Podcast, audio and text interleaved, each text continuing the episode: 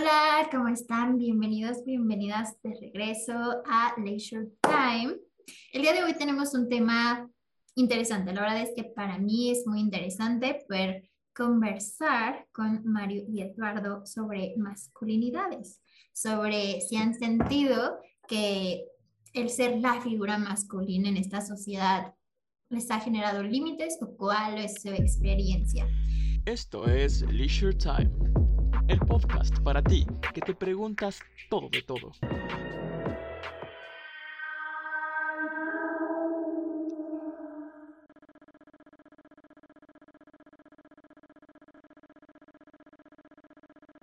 Y para empezar, querida persona, espero que tú hayas preparado tu bebida para acompañarnos y tomen nota porque esta vez se está transmitiendo nuestra conversación en vivo en el Twitch de Eduardo, así que si no lo siguen, síganlo porque juega mucho y pues hay que apoyarlo.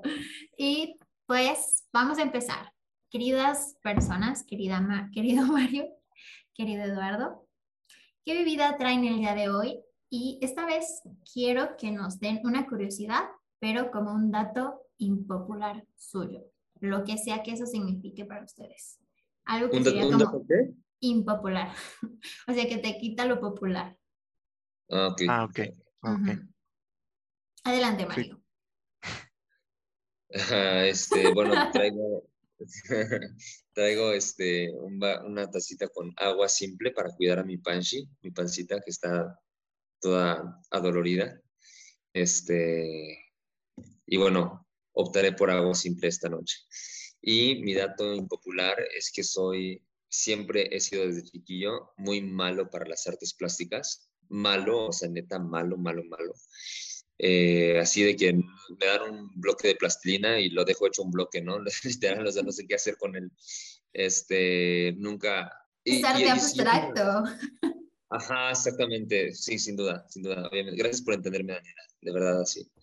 Este, nunca he sabido tampoco cómo pintar y es una de mis grandes como envidias. Yo envidio mucho a la gente que sabe pintar.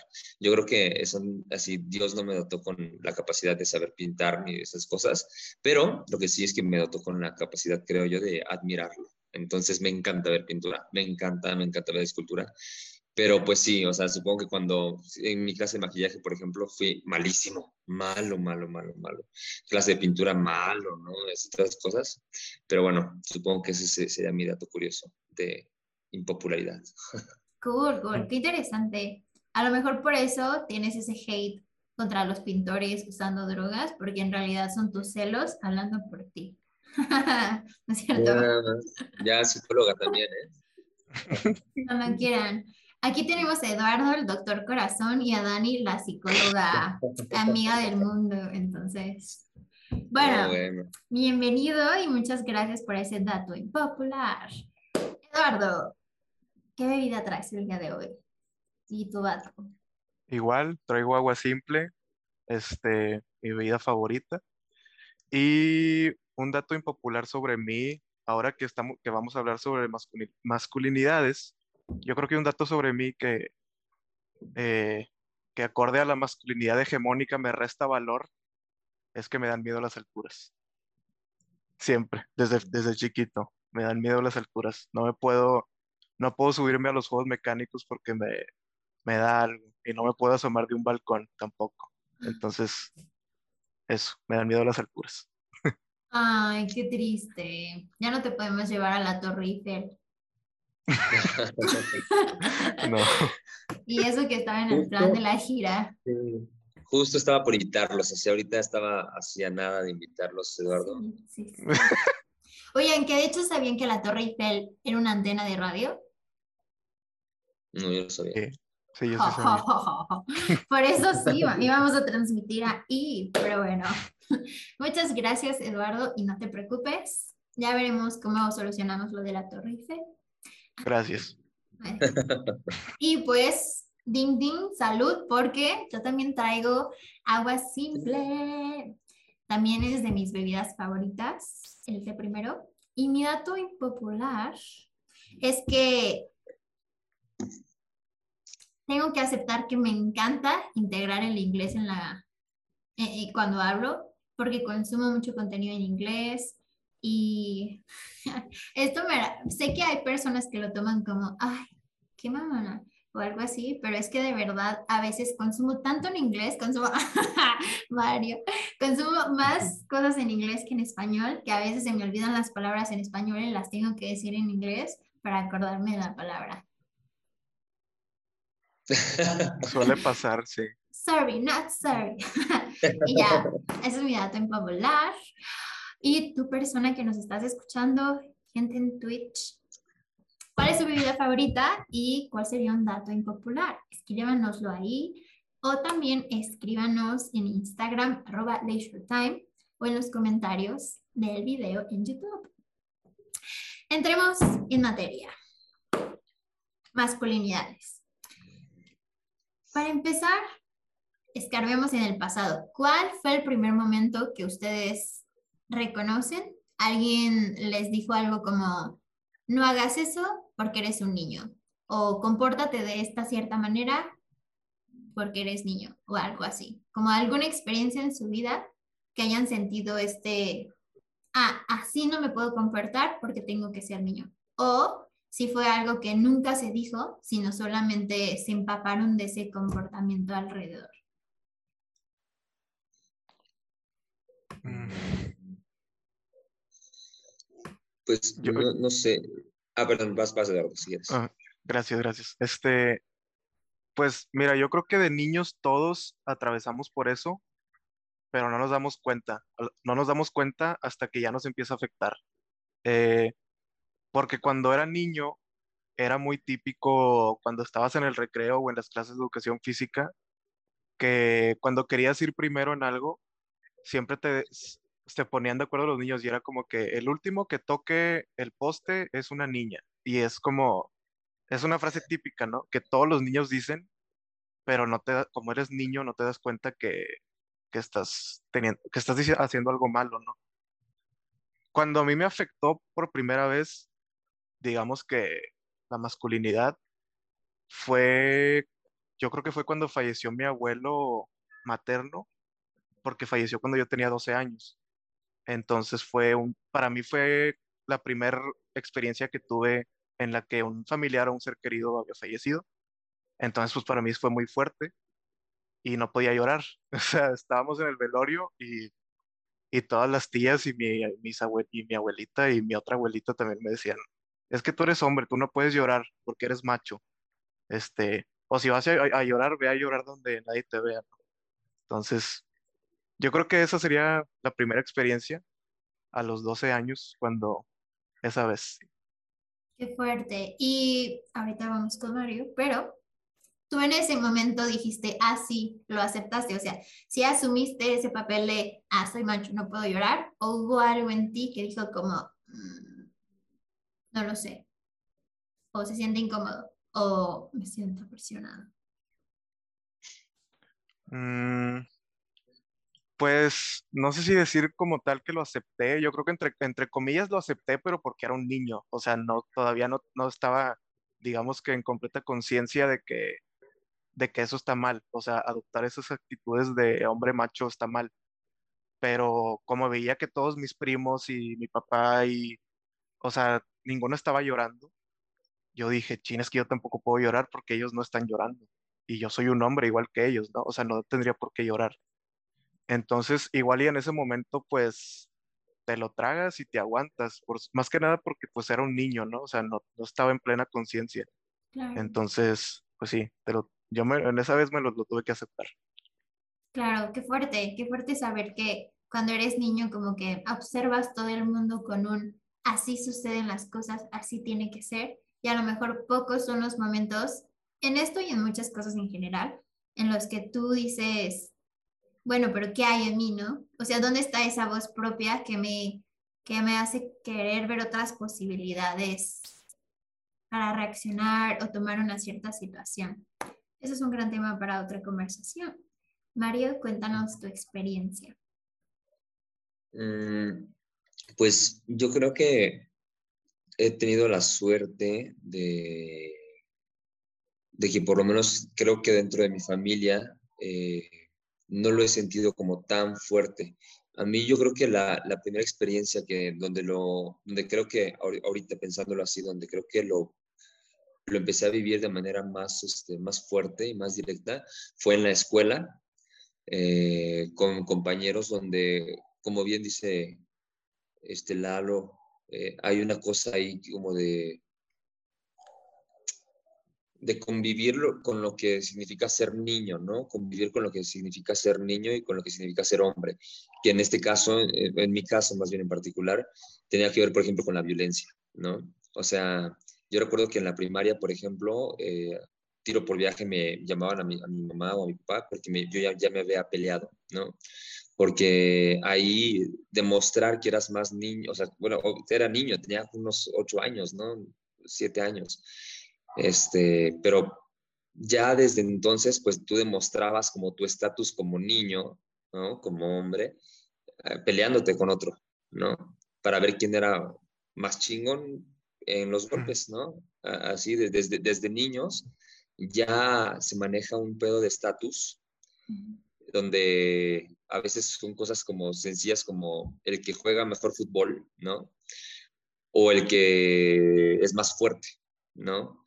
Eso justo creo que te hace vivir de manera muy, pues, inocente y no, porque pues obviamente ya, ya estás ya estás ocasionando, ocasionando violencia, ya estás este, creando violencia, ya creas como pedos ahí como de bullying también como muy fuertes, siendo un niño, o sea, ya te empiezas a burlar de otros niños de los que sabes que te puedes burlar porque eres una, porque si ellos te dicen algo, tú te puedes poner violento porque eres un güey, un, hombre, ¿no? Porque eh, y, por, porque así lo demuestras. Entonces creo que mi, eh, mi experiencia así, digamos, más fuerte, directa, con, con una onda del, eh, que tiene que ver con las masculinidades, sería esa. O sea, como en la escuela ya desde chico comienzas a vivir y comienzas a sentir una especie de estatus, demostrando qué tan hombre eres, ¿no? A pesar de que eres un niño. Interesante. Quiero compartir preguntarles también otra cosa. Mm, ¿Actualmente siguen sintiendo esta necesidad de competir? Y lo pregunto porque entre mujeres es algo que hemos conversado a raíz de justo hablar sobre el patriarcado y muchas cosas que están mal en el sistema. Y para mí, creo que también es importante como mujeres, obviamente reconocer la violencia, que sufrimos, pero también conocer la violencia que los hombres están viviendo, ¿no? Y no es por hacer menos la nuestra, pero sí es por empatizar con el otro género, pero que al final pasa a ser seres humanos y que es un sistema en general el que genera situaciones que oprimen el potencial de estos seres humanos, ¿no? Entonces, mi pregunta en concreto es si ahorita ustedes perciben que sigue habiendo esa necesidad por por compararse, por competir, por quién es más hombre que otro, en qué circunstancias y cuáles son como sus métricas. Un poco ya comentaste sobre a lo mejor cómo era de niños, pero no sé si uno, tanto ya en esta edad y dos, como en este paso de los años, si ha cambiado para ustedes eso. Mm. Yo creo que sí ha cambiado, o sea, en este aspecto del competir, ¿no? Porque los hombres pareciera que tenemos una hermandad, entre comillas, pero al mismo tiempo también tenemos una competencia con los otros hombres por ver quién es el más macho y ver quién es el más fuerte y quién gana más dinero, quién mantiene mejor a la esposa o a la novia. Entonces, yo creo que esta competencia, por lo menos en mi caso, cuando estaba más fuerte era cuando estaba en prepa, porque cuando estás en prepa o en los primeros años de la carrera, es como que traes las hormonas a mil y es cuando los hombres más, como que más quieren demostrar, este, no sé si llamarle como virilidad o masculinidad para, para como para impresionar a las mujeres, ¿no? A mí nunca me, vaya, nunca dejé que me afectara eso, pero pues sí se notaba, ¿no? Y también en la prepa, por lo menos a mí fue cuando me tocó presenciar más, este, bullying eh, y siempre era entre hombres, o sea, realmente los casos de bullying entre mujeres eran, eran muy pocos. Entonces, como que sí delimita un problema importante, eh, pero actualmente, por lo menos en mis últimos años de carrera y cuando empecé a trabajar y todo eso, eh, trato de que trato de que ya no me afecte tanto, pero pues como bien dices, Dani, o sea, el problema también es el sistema. A final de cuentas, por más que uno quiera cambiar y no dejar que le afecte esto, de que a un hombre lo determina su dinero, su físico, su, este, su capacidad para pelear, etcétera, o su capacidad para reprimir emociones, pues tratas de que no te afecte mucho, pero, pero a final de cuentas el sistema está hecho para que así sea, ¿no? Y, y a veces también, pues tienes que, tienes que caer para, para poder salir adelante, a pesar de que tú sabes que no, que eso no va contigo, ¿no? Entonces, yo creo que en el presente ya no me afecta tanto como antes. Siempre trato de ser, de ser fiel a mí mismo, pero pues también a veces el, sistema te obliga y no tienes elección. Claro, qué fuerte el que algo te acorrale a sentirte de una cierta manera y al mismo tiempo eso te acorrale a no darte permiso para sentir esa incomodidad, ¿no? O sea, como siente la incomodidad para que te sientas inferior, para que quieras eh, competir, para que quieras demostrar estas cosas y al mismo tiempo jamás te atrevas a aceptar que te sientes de una cierta manera. Creo que hasta eso las mujeres, creo que pues por ser entendidas como este género sensible, este género no sé qué, tenemos más permiso para mostrarnos de esta manera pero pues sí, siento que está, que está, está fuerte. ¿Tú qué, ¿Tú qué opinas, Mario? También, ¿cuál ha sido tu experiencia de la competencia actual? Mm, pues coincido, en realidad coincido mucho con lo que dice Lalo, o sea, coincido mucho y, sabes qué, lo, lo, peor es que justo te, estás tan inmerso en ese, en ese, en ese pedo, estás tan inmerso en, ese, en esa búsqueda de estatus, en esa competencia, que hay una parte, sinceramente, que como hombre empiezas hasta a disfrutarlo, ¿sabes? O sea, hay, hay momentos en que literal buscas ser mejor que el otro y cuando lo consigues lo disfrutas, a pesar de que sepas de que tal vez al otro no le, no, hasta puede ser que le esté doliendo, ¿sabes? Eh, por ejemplo, en algún momento, yo, yo soy este, actor, ¿no? Ya lo hemos comentado. Eh, por ejemplo, en algún momento, en algún montaje, cuando te estás haciendo un casting por un personaje, ¿no? Por ejemplo. Y que de algún modo tú sabes que tú quieres ese personaje, ¿no? Pero también sabes que hay otros que quieren ese personaje. Y entonces tú te preparas y por un lado está padre, ¿no? Que tú te prepares porque lo haces porque quieres ese personaje. Pero también no te voy a mentir, también hay otra parte de, este, donde yo decía, es que estoy compitiendo contra estos vatos y si yo lo gano me voy a sentir superior a ellos y eso me va a dar a mí mucho placer, ¿no? O sea, ya estás tan inmerso en esta onda como hombre que realmente empiezas a disfrutarlo, o sea, empiezas a disfrutar mucho la competencia y el sentido de saber que eres bueno en algo. Y bueno, no, no, no digo que esté mal que, que disfrutes ser bueno en algo, ¿no? Pero sí el pedo de disfrutar que al otro lo estés bajando de algún modo o, o que ya sientas esa ese sentido como de placer al saber que ganaste a otra persona, a pesar de que esa otra persona, pues bueno, tal vez no se encuentre del todo bien con respecto a eso.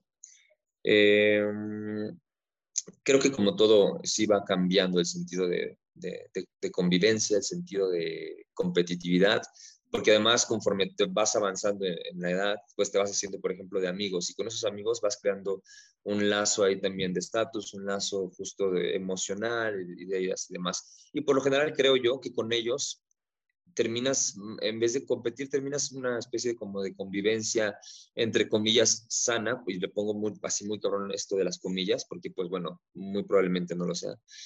Pero, por ejemplo, cuando te topas con otro grupo de amigos ¿no? Por ejemplo, eh, así el, típico ejemplo, pues en un bar, ¿no? Donde vas con tus amigos y ves a unas chicas, no sé, a una chica este, bailar y de repente ves también que hay otro grupo de amigos, otro grupo de personas donde también alguien más se fijó en, esta persona o no lo sé, no lo sé.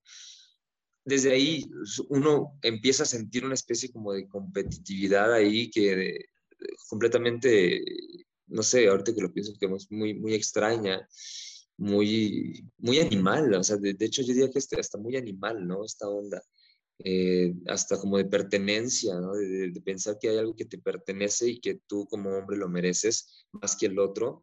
Y hasta puede terminar en golpes, ¿no? Esa onda, o sea, no, no, no, no, me ha, no, me ha, no me ha tocado algo así, pero sí me ha tocado cosas así de repente que, por ejemplo, cuando antes vivía en el Estado de México, cuando iba a tomar el Mexibus, que toda la gente se apretaba muchísimo y que eh, tienes casi casi que pelear por tu asiento, eh, de repente así te ibas peleando con alguien, ibas chocando con alguien, nada más como para demostrar qué tan fuerte eres, qué tan así, nada más, o por un asiento, ¿no? O sea, cosas como muy, de verdad, muy animales, no, no lo sé, pero pues esta cuestión de la competitividad siento que va cambiando, siento que se va transformando y siento que se va haciendo hasta a veces hasta un poco más violenta con respecto a los que no conoces, con respecto a la demás gente y con tus amigos pues creas otro tipo de, de relación. No lo sé, algo así. Está, está muy interesante ir encontrando como situaciones que creo que son hermanas, ¿no? Como que también las mujeres vivimos mucho esta competencia y creo que más la, la competencia que vivimos o que tenemos como interiorizada es un poco el competir entre nosotras, también el sentir que me, como, ah, esta, esta mujer es mejor porque logra encontrar em, ser objeto de afecto de un hombre, ¿no? Como que eso es lo que a veces te venden. Y últimamente he visto que hay como una categorización de una cierta personalidad, eh, que es el pick me girl. Y a lo que voy con esto es que es como justo esa chica que dice, ah, yo no soy como otras chicas, yo soy como uno de los chicos y me llevo mejor con los hombres y eh, no me gusta juntarme con las chicas porque son todo un drama. Entonces, a lo que voy es que es como un mecanismo que algunas personas han hecho, bueno, algunas mujeres han hecho de, de sobajar a las mujeres para enaltecerse como estas mujeres únicas, un poco más masculinas y así, al final por ganar el efecto de, por ganar el afecto de los hombres. Mi pregunta con este ejemplo es si ustedes encuentran que hay como un patrón de comportamiento similar entre los hombres, como decir como no, yo no soy como todos los hombres, soy un mejor hombre, este, quiere mi mujer o algo así. Sí, sí, sí, este, justamente antes de, de, empezar a grabar, o sea, me puse a estudiar sobre el tema y me puse a leer sobre los diferentes tipos que hay, ¿no?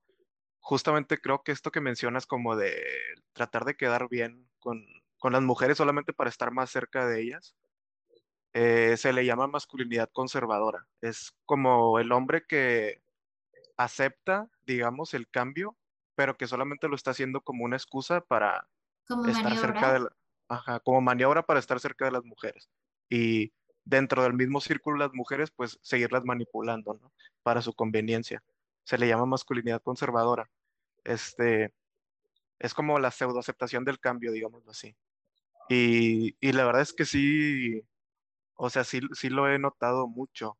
También el, el tema de la competitividad me, me, llamó mucho la atención lo que mencionaste de que de que muchas mujeres necesitan el afecto de un hombre, ¿no? Y lo ven como un logro. Eh, yo creo que los hombres, muchos hombres lo ven así, pero no tanto desde el afecto, sino más bien desde el, pues el tener relaciones sexuales, ¿no? O sea, como que el tener, para muchos hombres, el tener relaciones sexuales ya es como que soy un campeón, ¿no? O sea, he estado con, no sé, con 10 mujeres esta semana, soy un campeón. Entonces, este, pues sí, llama mucho la atención este tema de la masculinidad conservadora eh, y también pues es un problema, a final de cuentas es un problema porque realmente no estamos haciendo un cambio en concreto, solamente estamos utilizando los cambios para nuestro favor y sacar provechos para nosotros mismos. Entonces sí, claro que sí lo he notado bastante. Uy, qué fuerte. siento que algo que a lo mejor hemos, nos hemos dado cuenta como, como género, como las mujeres, es que hoy en día se intenta justo romper con esta idea de, ok, sigue habiendo competencia entre nosotras, pero a lo mejor ya no es por el afecto de un hombre, sino es por conseguir ciertas cosas. Pero ahora que escucho justo su versión sobre la competencia, creo que pasa a ser como algo bien humano de hay algo en el sistema que a fuerzas nos está diciendo, sé el mejor, gánate ese lugar, ¿no? Y, y no es solamente gánate ese lugar, tú lo mereces, sino es un gánate ese lugar y apachurra a todas las personas este, que están alrededor o abajo. Creo que eso a lo mejor es más independiente del género, algo que nos han inculcado o que tenemos como, como cultura. Y se me hace interesante porque un amigo en algún momento me lo compartió, ¿no? Es que creo que, no sé si han escuchado esta, no sé si llamarle analogía de los cangrejos, que mm, en otras culturas, justo los cangrejos cuando quieren escapar de la cubeta, se hacen filita y se ayudan a subir y que los cangrejos en México, si ven que uno quiere ir para arriba, lo jalan para que todos estén abajo y se queden ahí, ¿no? Ah, quién sabe si sea algo más cultural, más allá de solo el género, o el machismo dentro de nuestro país sea una de las razones por las que el sistema funciona así, ¿no? Como que a lo mejor preguntar esto sería como, ¿qué fue primero el huevo o la gallina? Pero ahora me gustaría preguntarles si recuerdan alguna situación o momentos en los que ustedes hayan cuestionado justo el, yo de qué forma soy masculino, de qué forma me gusta ser masculino, porque creo que una cosa es que ahorita ojalá nos puedas compartir las masculinidades que leíste, Eduardo, pero creo que una cosa de es ser el masculino que me vendieron culturalmente y otra cosa es entender lo que representa la energía femenina y la energía masculina. Y saber que cada individuo posee ambas energías que representan cosas distintas, cosas que son importantes, pero que como actualmente nuestra sociedad se ha llevado mucho por la energía masculina tiende a preferir ciertas cosas como la fuerza, la hiperproducción, el, no sé, cosas así, ¿no? El, no frenar, el ir disparado a crear ciertas cosas, a construir, cuando a lo mejor la energía femenina está guiada al, al sentir, al fluir, a lo creativo, es la energía del caos, aquel alboroto que permite que surjan nuevas cosas. Y que, insisto, ambas cosas son importantes, ¿no? Pero actualmente nuestra sociedad se ha tirado hacia este lado y creo que estamos encontrando poco a poco el ir hacia otro lado, encontrar que podemos hacer las cosas y existir desde esta otra energía. Pero regresando a la pregunta, ¿ustedes recuerdan algún momento en el que hayan cuestionado esta es mi masculinidad, o sea, sí me compro el que para ser hombre tengo que ser esta definición de masculino, o se han cuestionado como, mm, esta otra definición puede ser para mí el ser hombre.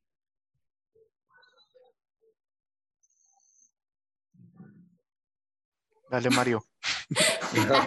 Eso. Siento que siempre les pregunto cosas como acá bien existenciales, bien así de, no, la había, no me lo había planteado. Ya sé. No, ya está bien. Por eso sí soy su psicóloga. Dios mío. Este, pues es que no sé, o sea, en realidad así como cuestionado, yo creo que es muy reciente, de, por lo menos para mí. Eh, sobre todo justo por el movimiento como tan grande que ha habido con el feminismo y con las mujeres, es a partir de eso, la verdad es que yo me he puesto como apenas a, cuestionarme y a darme cuenta de algunas cosas. Sé que me falta muchísimo, o sea, neta, muchísimo, porque de repente en cuestión, eh, o sea, en cuestión como más específica, para mí era muy común o, o todavía sigue siendo un poco como esta onda de que yo soy el que, por ejemplo, el que paga, ¿no?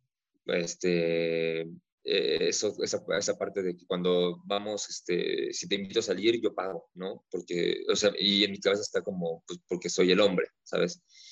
Eh, está, por ejemplo, también en, en, cosas como de, si vamos a cargar cosas, yo cargo lo más pesado porque tengo más fuerza, ¿no? O sea, son cosas ahí como de repente que quizá uno... Y, además este pedo, ¿no? Es, esta, esta onda de, que también se ha hablado mucho de eh, las masculinidades y lo que y cómo se ha confundido con lo del el ser caballeroso o ese concepto de ser, ser un caballero. Este, que yo, o sea, en ese aspecto, si me preguntas ahorita, yo diría que estoy así, no sé, yo todavía me siento muy confundido con muchas cosas. La verdad es que todavía no, o sea, este, este, es que, perdón si me, si me río un poco, porque he visto tantos comentarios y tantos amigos y tanta gente que de repente siento que se ha confundido con justo esto mismo, ¿no? E, esta misma sensación de trabajar uno consigo para tratar como de ser mejor, de repente también ya se ha convertido en un pedo también de superioridad moral que nos regresa exactamente a lo mismo, ¿no? Nos regresa exactamente a lo mismo, a la cuestión de competencia y demás. Entonces, eh, pues todavía yo me siento confundido con qué qué cosas son las que realmente yo hago pensando en esa cuestión de ser hombre, de que realmente lo hago pensando y que por ser hombre tengo que hacer esto, ¿no?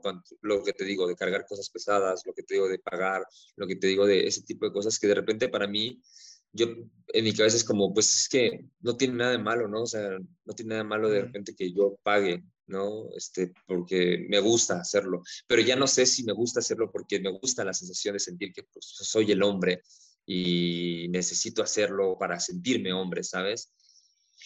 Entonces sí, claro que hay, una, claro que hay un cuestionamiento, ¿no? Claro que hay un cuestionamiento no solamente con, con, eso, sino con muchas otras cosas. O sea, cuando, cuando se hizo, cuando empezó a salir todo lo de lo del Me Too, cuando empezó a salir muchas cosas, cuando el movimiento se empezó a hacer como más grande, cuando empezó a hacer esta cuestión del Día Sin Mujeres, eh, sinceramente para mí fue un golpe bien duro, o sea, neta, neta, neta fue un golpe bien duro porque fue darme cuenta de un montón de violencias que había cometido, que, este, y que para mí eran muy normales, ¿no? Este, cuestiones, por ejemplo, en una relación, por ejemplo, de celos, en cuestiones de manipulación, eh, ahí, ahí, es donde yo creo que sí, ahí me he cuestionado mucho, mucho, mucho, mucho, mucho, mucho, como mi forma de relacionarme, ¿no? Sobre todo con mis compañeros hombres, con mis amigos hombres y con mis amigos y con mis amigas y compañeras mujeres, ¿no?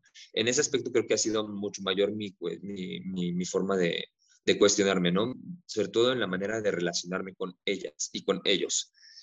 Eh, sobre todo pues para hacerlo de manera como más sana y mucho más consciente de todas mis actitudes y de todas mis acciones.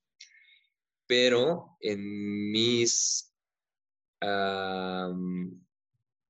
hay muchas cosas que para mí siguen siendo como muy naturales y que por pensarlas así no me he dado el tiempo para cuestionarlas. Y creo, creo que eso también es un punto como importante que pues tendríamos que empezar a tomar en cuenta con el estudio, o más bien, pero supongo que ya está ahí, y más bien hablo desde mi ignorancia, ¿no?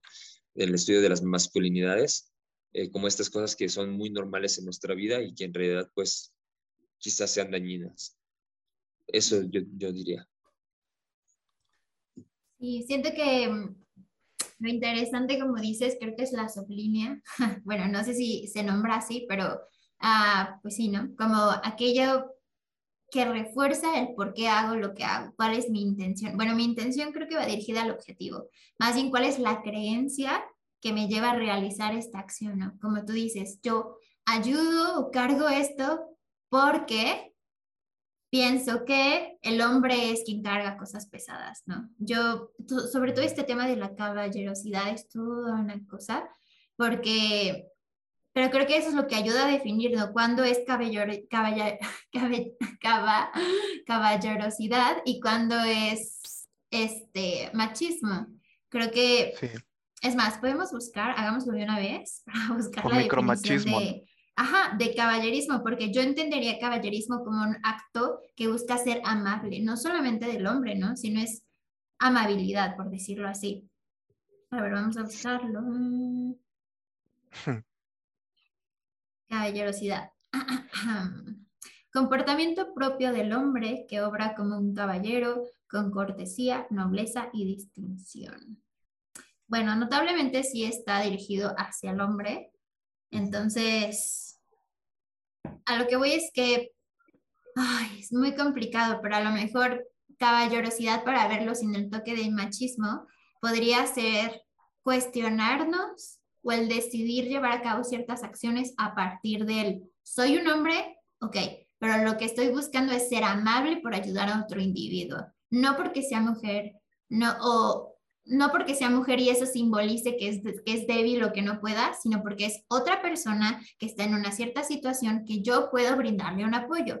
No porque sea débil, porque yo puedo brindarle el apoyo y se lo ofrezco, ¿no? Porque es lo mismo, o sea, no porque está viejito y pueda ser débil, eso es malo, porque creo que también el, el pensar que, una, que, es, uh, que es algo malo que tú seas una persona menos fuerte a nivel muscular, o sea, desde ahí está la cosa, ¿no? Como, ah, aplaudimos a alguien que sí es fuerte, pero menospreciamos o eh, le quitamos valor a una persona que no tiene ese nivel de fuerza. Ser débil es algo malo, ¿no? Desde ahí entra como, ¿por qué yo tendría que sentirme ofendida porque yo no pueda cargar algo y tú sí puedes hacerlo, ¿no? Em, creo que es eso, o sea, creo que es revisar que lo estás haciendo porque etiquetas la debilidad como algo malo, no, o sea, la falta de fuerza o, o esta comparación de fuerzas, o tu intención es ayudar como a otra persona. Creo que eso es lo que es importante modificar, la creencia que va detrás de las acciones, el por qué decido hacer esto, porque así yo te puedo ayudar a ti, puedo ayudar a un niño, puedo ayudar a un viejito, independientemente del género. Es el hecho de, son situaciones y nos apoyamos y cooperamos, ¿no? Pero, sí. Adelante, Eduardo. Este, mencionaste algo fundamental en lo que yo creo fielmente, por qué hago lo que hago. O sea, y me da risa porque muchos se burlan de eso. Cuando yo le, cuando yo le digo a las personas, oye, es que cuestionate más por qué haces lo que haces, por qué crees lo que crees, ¿no? Como diría Diego Rosarín. Este, y muchos, mucha gente se burla de eso, como si fuera de que, hay este vato. O sea, pero el, es que el pensamiento crítico y realmente cuestionarte sobre si realmente las ideas que tienes son tuyas y no estás siendo esclavo de unas ideas que tuviste cuando eras niño, que te inculcaron en tu casa contra tu voluntad como, como adoctrinamiento, porque esa es la definición de adoctrinamiento, ¿no? O sea, el imponerle creencias a alguien más a través de su ignorancia, ¿no? O a través de su inocencia. Entonces, es, es, muy importante cuestionarte siempre si realmente por qué haces lo que haces, por qué crees lo que crees. Este, el tema de la caballerosidad es un, yo lo veo más como amabilidad, como dice René en el chat, o sea, lo veo más como amabilidad, no tanto como un tema de caballerosidad en sí, porque la amabilidad no es exclusiva de un género, todos podemos tener actitudes eh, amables, este, pero yo creo que también tenemos que, pues, que caer en este tema del consentimiento, ¿no? O sea, a lo mejor a la próxima, como decía Mario, lo de pagar cuenta, a lo mejor a la próxima cuando invites a salir a alguien, en lugar de decir, oye, yo pago la cuenta, mejor dile, oye, ¿me permites pagar la cuenta? O, oye, ¿me permites este, recogerte? ¿Me permites pasar por ti? O sea, y así, pues ya estás cuestionando, no estás imponiendo algo que a lo mejor esa persona no quería hacer, ¿no? A lo mejor, a lo mejor la mujer quería pagar la cuenta esta vez, o a la mujer, o a lo mejor querían dividir este, la cuenta en partes iguales, ¿no? O sea, no, vaya, es muy importante cuestionarse. Yo personalmente lo que hago, o sea, es siempre como agarra lo bueno, o sea, si tus papás te educaron, pues trata de cuestionarte y de agarrar lo bueno que esas personas te inculcaron, ¿no? Este, entonces, es como lo, dije en un episodio pasado, ¿no? O sea, te educaron cuando eras niño, ahora aprende a dudar de cómo te educaron. Sí, yo, yo creo que si habría un método eh, de educación perfecto, bueno, cerca de la perfección sería como que, ok, te voy a educar así y cuando tengas 18 años voy a, enseñarte a dudar de lo que te eduqué. O sea, y todas esas actitudes creo que son muy importantes. Algo que yo quería rescatar también es que yo creo que hay que dejar de, como de glorificar estas actitudes que coloquialmente son vistas como caballerosidad, ¿no? O sea, el que un hombre lave los platos no tiene absolutamente nada de anormal y no tenemos por qué glorificarlo, como que es que mira, mi novio lava los platos. Pues sí, pues porque es un ser humano igual de funcional que tú, ¿no? O sea, no tendría por qué tener nada de... No da puntos extras, claro, claro. Ajá, o sea, o ay, es que mi novio sabe cocinar, que luego también lo ven como que, como que hay un hombre que cocina, pero pues es que a lo mejor su abuelita le enseñó a cocinar, ¿no? O sea, no tiene por qué ser algo como que súper especial, ¿no? Como que a veces también he notado que lo glorifican mucho. Entonces, pues sí, cuestionarse siempre. Sí, es cierto. Es cierto cómo, cómo interpretamos ciertas acciones de ciertas personas por el rol o por las costumbres que nosotros hemos etiquetado, como, ah, es normal que nuestra mamá lave nuestra ropa, escombra, haga de comer y todo eso, y ya ni siquiera le decimos gracias, cuando es simplemente una persona dentro del hogar que está apoyando con una determinada acción, pero que merece el mismo gracias que si cualquier otra persona lo hiciera, ¿no?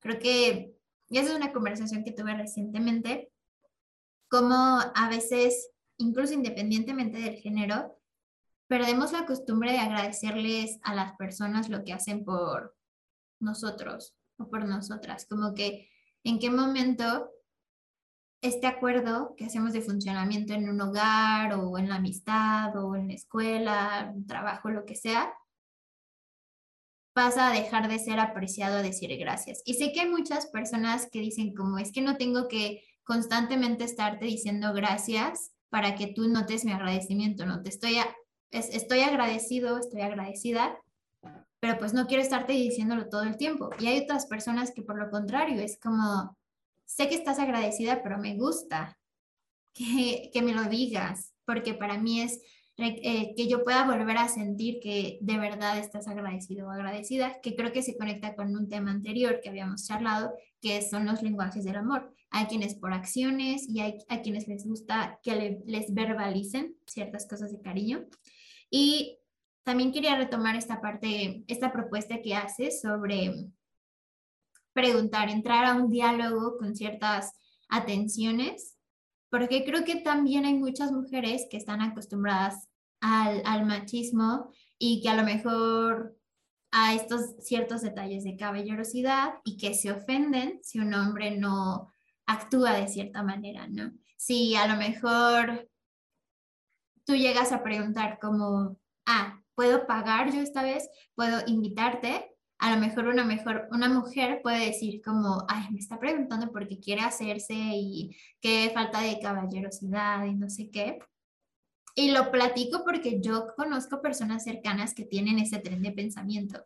Entonces, a lo que voy con esta otra parte es que no hay progreso si no se trabaja en ambas partes y en estas otras todas partes, ¿no? O sea, también como mujeres tenemos que soltar el saber que por un lado peleamos por nuestras libertades y todo, pero por otro lado caemos a veces en ser incoherentes, en no permitirles a otras personas el, lo que también significa ser libre en, en estos sentidos, ¿no? Entonces, creo que también tiene que haber mucha madurez en, en el conversar, en no intentar leer las acciones de otras personas desde los lentes del machismo, como es que está intentando no ser caballeroso, que poco hombre es, no me quiere, algo así, sino cuestionarse un poquito más también eh, las interpretaciones que tenemos. Y ahora voy como del otro lado, ¿no? Yo me acuerdo que un día yo venía con mis garrafones y yo así de, wow, soy una mujer fuerte, independiente. Y, y traía muchísimo esa frase yo, como soy una mujer fuerte, independiente, y ya, ¿no? Y me topé a una persona en la calle bueno, un conocido en la calle y me dijo, como, ah, ¿te ayudo? Y yo dije, no, gracias, soy una mujer fuerte, independiente. Pero lo dije más por frase y porque a mí me da gusto saberme que soy una mujer fuerte, independiente y que también en el momento en el que yo necesite ayuda, no me quita lo fuerte y lo independiente en otras cosas, pero a lo mejor en ese momento quería recibir ayuda o lo necesitaba y no está mal necesitar ayuda.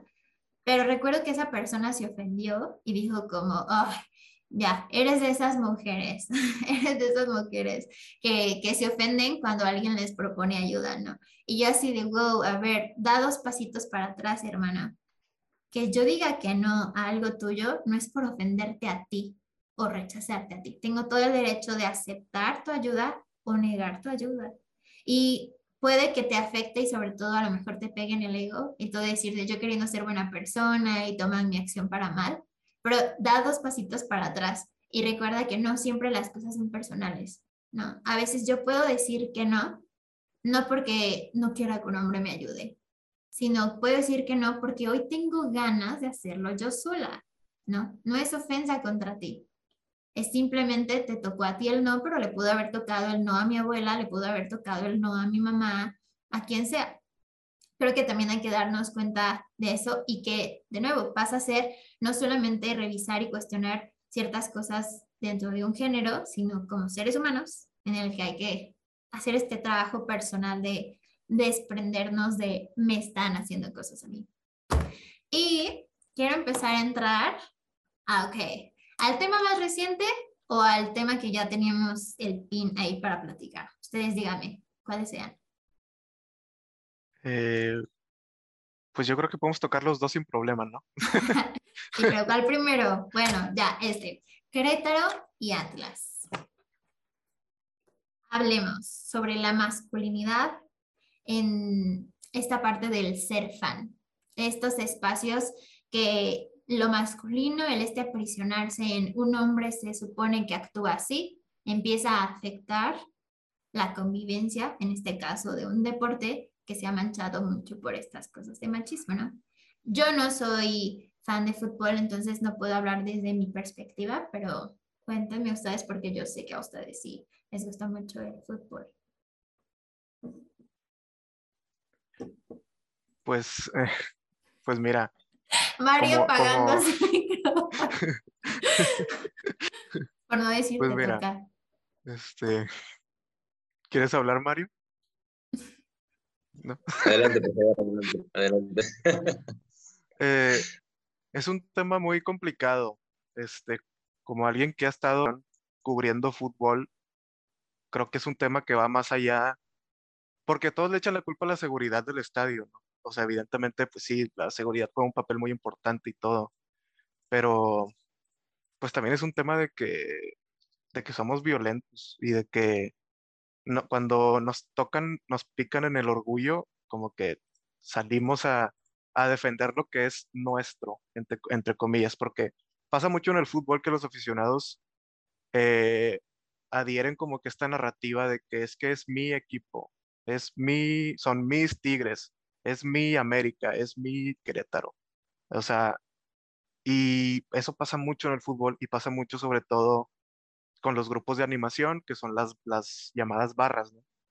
Desde mi punto de vista, mal llamados grupos de animación, porque para mí los grupos de animación son los que van a las fiestas infantiles a, animar, ¿no? Eh, entonces yo les llamo y les seguiré llamando barras. Este, y es un tema, pues, de violencia, eh, de querer de hegemonía, de querer establecer tu hegemonía, tu dominio y tu autoridad sobre el aficionado del otro equipo, ¿no? Del decir de que es que yo como le voy a este equipo, mi equipo es superior al tuyo y por lo tanto yo soy superior a ti también. Y es una narrativa que pasa mucho en, más que nada entre los hombres, porque los hombres consumen más el fútbol que las mujeres, ¿no? Evidentemente. Este, y es algo que pasa mucho, es algo que pasa mucho, pasa aquí en México, pasa en Europa, pasa en Sudamérica eh, y pasa prácticamente en todos los continentes del mundo con cualquier deporte, no es solamente exclusivo del fútbol. Entonces, pues sí, la verdad es un tema muy, muy triste lo que pasó y desafortunadamente yo creo que va a seguir sucediendo. Y pues sí. Qué fuerte. Mm, yo creo que Sí, es que cuando tocamos el tema del fútbol estamos hablando de un tema culturalmente, o en este país el fútbol está por encima de muchas cosas. O sea, y creo que hablando justamente ya en la onda de las masculinidades, de ser hombre y demás, justo lo que te decía, ¿no? Desde niños el que sabe jugar fútbol es el popular, ¿no? De los hombres es como el popular, porque el fútbol es visto y visto social, culturalmente, eh, políticamente. O sea, ¿cuántas veces hemos visto, por ejemplo, la selección mexicana en Los Pinos o bueno, en donde sea, con el presidente tomándose ¿no? Este, las fotos de cuando ya se van al Mundial, van ahí con el presidente a tomarse la foto y que les dé la bendición para que les vaya bien en, en Qatar, ¿no? Este, social, culturalmente, política eh, y de económicamente, podemos ver ahí en, el deporte, en el fútbol en especial, una brecha muy grande de, de, machismo, ¿no? Tanto en el aficionado como en todo lo que va eh, de la mano con el fútbol. Por ejemplo, apenas se hizo muy famosa, no sé si, si, si, lo, llegaron a escuchar, esta cuestión de los, de la, ¿cómo se dice? De que los pagos que iban a tener la selección femenil de Estados Unidos iba a ser ya la misma que de la selección varonil. No me acuerdo si era, de la selección o era de clubes, no me acuerdo. Pero se empezó a, dar, a, hacer como mucho festejo respecto a esta noticia, de que ya por fin la brecha salarial que había entre hombres y mujeres en el fútbol de Estados Unidos, pues ya no iba a haber. Eh, creo que desde ahí, por ejemplo, podemos empezar a ver qué tipo de, de, cosas suceden en el deporte y más específicamente en el fútbol, porque aquí en México pues todavía existe esa brecha salarial muchísimo. Tan brecha, brecha salarial, brecha en cuestión, por ejemplo, de las transmisiones, que, aunque ya se da como todavía, ya, ya se da mucho más la transmisión de eh, la liga femenil de fútbol, pues todavía no, o sea, no se le da la misma capacidad, por ejemplo, de comerciales, ¿no? De propaganda, justo todas estas cosas, pues no, no existe como tal, ¿no?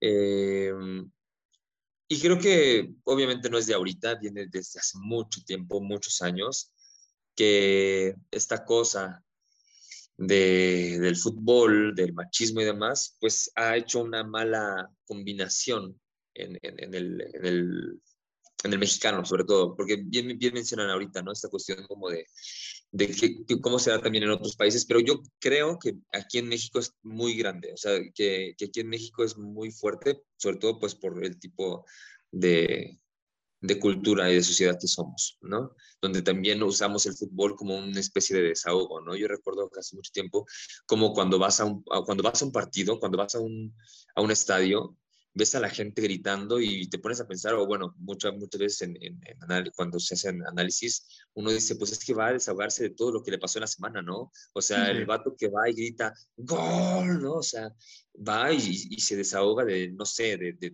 del, mal trabajo que tiene, por ejemplo, ¿no?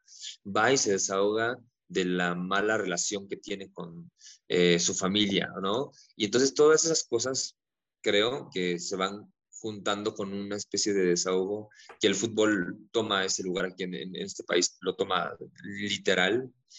Eh, y entonces eso, confabulado con el machismo que tenemos arraigado, hace que entonces uno, cuando pierde su equipo, sienta que está perdiendo más. O sea, ya, ya trae todo lo de la semana y además hoy que venía yo a soltarlo, pierde mi equipo, ¿no? Que mis Pumas perdieron hoy frente al América, como chingados, ¿no? Pues entonces todos que se vayan a no sé dónde. Yo me, acuerdo que la última vez que fui a un estadio, bueno, no, no, no fue la última vez, pero fui a, Pumas América. Eh, Pumas ganó 3-0 en el Estadio Azteca y yo, sinceramente, yo nunca, nunca, yo soy gran fanático de fútbol, pero nunca me, me he considerado como pues se me hace ridículo, ¿no? Perdón, se me hace ridículo buscar pleito por una cuestión de equipos. Sí, sí, sí. sí Este, y yo me acuerdo que yo llevaba mi playera de Pumas y saliendo del estadio, eh, pues un montón de, personas que llevaban la, la playera del América me empezaron a gritar de cosas, ¿no? Y empezaron como a, yo iba con mi hermana y un, y un amigo.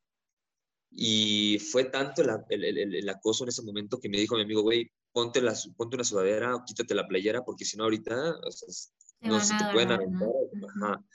y, me tuve, que poner, y me tuve que poner la sudadera, ¿no? Porque neta ya e, era tanto el acoso y los gritos y las groserías y los insultos. Y pues también iba con mi hermana y con este, con este cuate que, que pues no, o sea, ya, ya, ya te pones en peligro, ¿no?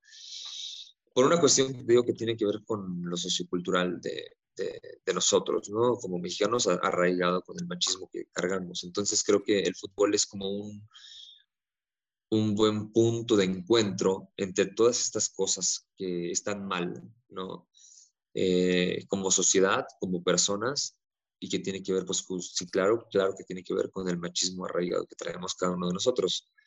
De repente, hasta de repente podemos pensar a veces como, como hombres, no sé, no sé si, si pase, que de repente el fútbol hasta parece un lujo, ¿no? O sea, a, veces vemos el fútbol como un lujo para desahogar o como un lujo para, para hacer menos a otros, Sí. O sea, cuando, cuando gana tu equipo, en este caso, ¿no? Cuando gana Pumas frente al América, frente a un equipo, pues claro, claro que dices, a huevo, ¿no? somos mejores, somos mejores, los, Pumas, bla, bla, bla. Y claro que te burlas de los otros, ¿no? Y entonces, pues así está ahí, está ahí, está presente, está muy presente en el fútbol sobre todo. Sí, y bueno, solamente quiero mencionar rápido que pues ya, o sea, relacionándolo específicamente con, con el tema de la masculinidad tóxica, en un, en un estadio de fútbol hay tres emociones eh, que se repiten siempre y que, y que eh, muy probablemente las vas a ver en un estadio de fútbol. La primera es felicidad, si gana el equipo o cuando mete gol el equipo local. La segunda es enojo, cuando pierde el equipo. Y la tercera es tristeza. Pero claro, como con la masculinidad, los hombres no podemos demostrar eh, emociones que no sean enojo triste, o felicidad, ¿no? Felicidad o enojo. Entonces no puedes mostrar tristeza. Entonces, ¿qué haces si pierde tu equipo? Pues te pones a reventar al equipo, ¿no? O sea, te pones a mentarle la madre al aficionado que trae la, la playera del otro equipo, o pasa lo que pasó en Querétaro, se pelean, hay, hay gente herida, eh, se ponen a mentarle la madre a los jugadores, inclusive de su propio equipo, porque están perdiendo el partido y no están representando a la afición como deberían. Entonces, pues sí, es un tema también que tiene todo que ver con el tema de la masculinidad. Ya ni hablar del fútbol femenil, que es un tema que tengo una tesis en ese, en ese tema, entonces mejor ya ni lo tocamos, porque nunca acabamos.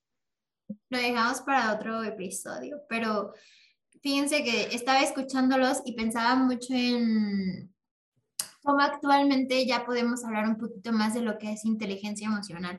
Y a eso voy con lo que con mi comentario también anterior sobre que creo que como sociedad estamos un poquito acercándonos a esta, otro, esta otra energía femenina sobre, ok, somos seres sensibles, tenemos emociones, nos atraviesan a todos, a todas. y ahora, ¿cómo lo manejamos? Porque las emociones son poderosas, ¿no? Eh, en el primer momento en el que tú las niegas, pero te atraviesan y no estás acostumbrado o acostumbrada a procesarlas de una forma adecuada, explotas de esta manera, como dice Eduardo, te tiras el enojo, ¿no? Y no es solamente el enojo de ese partido, sino todo lo que representa lo que era tu terapia. Cuando ibas a gritar gol, ahora es la frustración que se te suma con todo lo anterior, cómo manejas todas esas emociones. Y antes no teníamos esta educación sobre el manejo emocional porque no hablábamos de emociones, porque no se les daba valor a las emociones, ¿no? Es como mm, las emociones no son algo importante. Las habilidades blandas, como le llaman actualmente, eh, el manejo de emociones, el autoconocimiento, la sensibilidad, etcétera, son cosas súper importantes que no les dábamos eh, el espacio para reconocerlas como importantes y para trabajarlas, ¿no? Y que al final también darnos cuenta que son cosas importantes y trabajarlas nos permite lidiar con situaciones así de una mejor manera y caminar hacia un progreso eh, como, pues como humanidad en general. O sea, podrá sonar muy dramático, pero creo que así es. Y quiero que entremos al siguiente tema y que justo se liga un poco a esta parte de gestión personal, eh, inteligencia emocional lo que actualmente sucedió, el golpe que Will Smith dio. Para entrar en contexto, fueron los Óscares. Eh, me parece que se llama Kevin, el comediante, que estaba... Chris Rock. Ah, perdón. Chris Rock se llama. Chris estaba pues dando un discurso y algunas personas saben que ok, ciertos comediantes dirigen ciertas secciones y la premisa es bórlate de los actores y actrices, ¿no? Casi que por igual, porque es el momento en el que a lo mejor todas estas personas talentosas eh, son humanizadas con estas bromas. Ok, sucede, ya es algo que, que se tiene la costumbre, pero em, este comediante hizo un cierto comentario sobre la esposa de Will Smith, sobre su calvicie cuando ella tiene una enfermedad eh, y por eso tiene que estar, este, tiene que estar calva. Entonces sucede esta risa, eh, se narra que Will Smith voltea a ver a su esposa y se ve muy claramente eh, cómo se queda incómoda por el comentario y entonces Will se para, camina hacia el escenario y no golpe, ¿no? Y el comediante pues lo maneja con, ahora sí que continúa con esta parte de, sarcasmo y todo. Y al final la, hay muchas cosas que quiero que comentemos al respecto, ¿no? Uno es como de dónde venía Will Smith, si lograron, ah, no sé si saben que recientemente publicó un libro autobiográfico en el que comenta que uno de sus grandes traumas es que se arrepiente del momento en el que vio que su papá golpeó a su mamá hasta al punto de sacarle sangre y él no hizo nada. Entonces, ese momento de inacción es un momento que hoy en día no puede, eh, no puede olvidar. Entonces, entendiendo que él tiene como este historial de esta necesidad de defender a alguien que ama mucho, por alguna razón encontró que darle un golpe era la forma adecuada para, en esta ocasión, sí llevar a cabo acción, ¿no? Y muchas personas entienden como su motivo, más no el que usó para defender. Y por otro lado, también quiero hablar uno, de a lo mejor su manejo de emociones, y es algo que más personal, más allá de solo ser un hombre, creo yo. Y dos, el hecho de que actualmente se está concentrando la discusión sobre el golpe y si fue el lugar y si fue la, manera y no sobre el efecto que en realidad pudo haber tenido en la mujer, ¿no? En, en cómo para cuando tú eres una mujer y además eres una mujer negra, es súper importante tu cabello. Es, es, un, es, un, es algo cultural que no tan fácil. Eh, tú puedes hacer risa o, crear bromas sobre eso y sucedió en estos casos. Entonces, ¿cómo hasta dónde decimos, ay, pero es costumbre y se tiene que hacer bromas de quien tú quieras así, de forma pareja? Y hasta dónde entra la conciencia y este cambio de chip en saber que hay, las bromas tienen sus límites, ¿no? Y hay bromas que están súper manchadas de machismo y, y de otras cosas que lo platicábamos en el episodio pasado.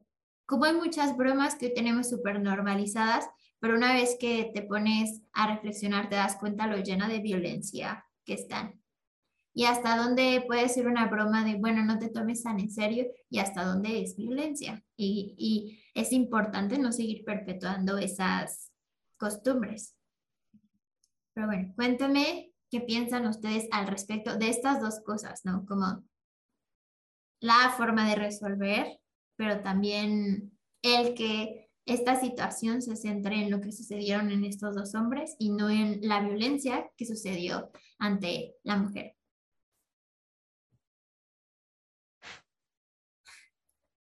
complejo. Mm, sí, sí, sí, muy complejo. Es que, ay, que siento que son así temas que nos, o sea, que, que, que, son como para debatir un montón, porque siento que hay muchos puntos de vista, siento que hay como, o sea, que seguramente al mismo tiempo en que yo esté dando mi opinión, en algún momento dentro de mi propia opinión voy a decir, es que sí creo que es así, pero también hay una parte de mí que todavía no se acostumbra justo a hacer este cambio de chip, ¿no? Hablando, por ejemplo, del humor, ¿no? Esto viene, viene también desde hace ya un tiempo, este, este cambio en, o esta conciencia más bien en, el humor y el humor negro, ¿no? Lo que este significa. Esta cuestión de aprovecharse de una minoría o esta, cosa de aprovecharse de otros para hacer humor a, pesar o a costa de eh, hacer menos a alguien más, ¿no? Eh, pues que muchos comediantes siguen, siguen usando, o sea, eh, no dudo mucho que eso se haya acabado o se vaya a acabar pronto porque es algo que está súper, súper, súper inmiscuido, ¿no? En la forma de hacer humor. No sé si a nivel mundial, pero por lo menos aquí en México estoy seguro que lo, lo, tenemos al por mayor.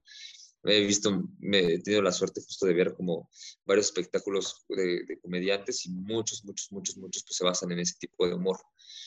Y bueno, este, este tipo de humor llamado humor negro, ¿no? eh, creo que en el caso como muy específico de, esta situación, es muy es complicado, porque yo creo que en todo caso, lo que yo pienso ahorita es que pues todo, todo, mal, ¿no? O sea, todo estuvo mal. Este, el, el chiste, la broma, eh, la respuesta. Ahora, también creo que, bueno, no, no, no, lo sé, yo pensándolo ahorita, como que no me gustaría se, ha hablado mucho, no sé si han visto en redes sociales, como los puntos de vista de que se está linchando a Will Smith por un lado, como de este es el tipo de hombre que no queremos ser, y se está linchando por otro lado a Chris este, Rock, Chris Rock, ¿verdad? Chris Rock también como este es el tipo de humor que ya no queremos hacer. Eh, y justo se ha hablado también pues del el, eh, el padecimiento de, de, alopecia, si no estoy mal, que tiene esta, ah, sí. Eh, ¿cómo, ¿cómo, se llama? Jade, Jade, Jade, no me acuerdo cómo se llama. Sí, Yada Pinkett. Ah, ya. Este, y de lo incómodo que además, por lo que tengo entendido, ella ya había puesto que era un problema como muy personal, que le había movido mucho, que le estaba como dando como, vamos, que le había vuelto muy insegura, que le había dado muchos problemas y que ella estaba como luchando contra ello, ¿no? Y entonces también que el hecho de que este carnal pues haya llegado a hacer un chiste así a, la de, a las primeras sobre la situación de que, que, que estaba padeciendo esta mujer, creo que a partir de ahí pues todo mal, ¿no? Y lo que me gustaría, o bueno, más bien lo que yo pienso, es que es de repente, al ver tantos comentarios acerca de esto que les mencionó, creo yo que de repente es muy fácil desde afuera hablar de ello y hacer un juicio.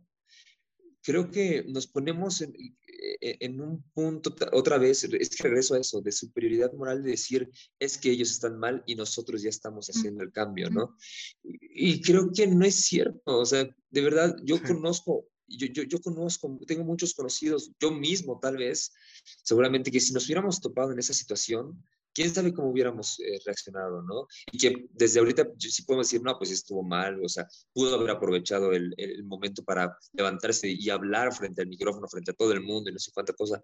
Pues sí, claro, o sea, pensándolo ahorita con una cabeza fría, con todo, claro que eso, eso, debió, eso sería el, el, escenario óptimo, ¿no? El escenario como más sano.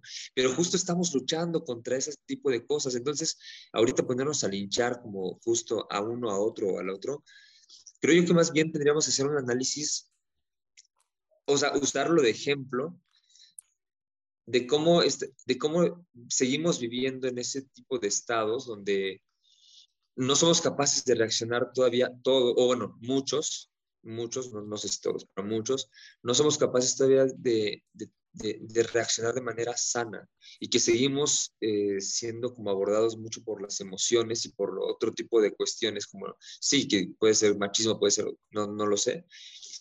Eh, y que más bien nos serviría hacer un análisis bien para tratar de aprender de ello, más que ponernos a hacer un juicio y decir que nosotros ya somos otros y que ya cambiamos, ¿no? Eh, pensar más bien que este tipo de humor, por ejemplo, claro que lastima a las personas, ¿no? Este tipo de humor puede ocasionar eh, problemas no solamente a la persona afectada, sino que a, a, las personas que le rodean. Eh, pensar también el tipo de respuesta a la que nosotros somos capaces de, de sí, bueno, que nosotros somos capaces de responder. Eh, y justo el, el, manejo de las emociones o el trabajo con las emociones que tanto nos hace falta, ¿no? Eh, les digo, yo, yo estoy seguro que, que no ha de ser fácil, ¿no? Ver cómo se burlan de alguien a quien amas y que no reacciones, ¿no? O que justo tengas la cabeza fría como para realmente levantarte y decir, no, espérate, lo que acabas de decir estuvo súper fuera de lugar y mejor, y es mejor hablar de bla, bla, bla, bla, bla, ¿no? Eh, creo yo que es un buen ejemplo para ponernos a pensar justo en este tipo de reacciones que tenemos y que pues aquí está el ejemplo, ¿no? De lo dañino que puede llegar a ser una y otra cosa. Más allá de ponernos ahorita a linchar a uno o a otro, eh, creo yo que lo mejor es tomarlo como ejemplo, usarlo para ponernos a estudiar, a estudiarnos a nosotros mismos y ver y hacer un análisis de, de, cómo nosotros reaccionamos y de cómo podemos empezar a cambiar este tipo de cosas. Es lo que yo creo con respecto a eso. Creo que a veces a los artistas o a las personas que, están, que son muy conocidas por los medios y por muchas personas y que tienen muchos seguidores, lo que sea, se les exige que ya tengan las respuestas y comportamientos limpios porque al final sí tienen mucha influencia en muchas personas, pero creo que también entra lo mismo, ¿no? El trabajar nuestra tarea, el ser responsables, como hasta qué punto sigues, hasta qué punto tú, tú escoges como esto está bien o esto está mal para cuando yo haga las cosas, porque creo que tienes toda la razón, es muy fácil criticar las acciones de otras personas, pero pues a ver, ¿no? ¿Qué hago cuando yo estoy en una situación similar, similar? Y creo que hay que comprender que estamos en una transición, que hay muchos chips que apenas estamos estamos acostumbrándonos a y como todo hábito, una vez que estás en un momento desprevenido, regresas como al hábito que mejor marcado tienes pues en tu cerebro, lo que sea, ¿no? Esa reacción, esa respuesta y pues hablar de machismo, hablar de microviolencias, bueno, de violencia y micromachismos, es algo que es relativamente de los últimos años, que se ha hecho una gran lucha desde hace muchos años, sí, pero que ya haya tenido efectos un poco más vistosos en la sociedad actual, pues tiene unos pequeños años, ¿no? Brevemente, para quienes no han visto nuestro episodio pasado, escúchanlo, véanlo.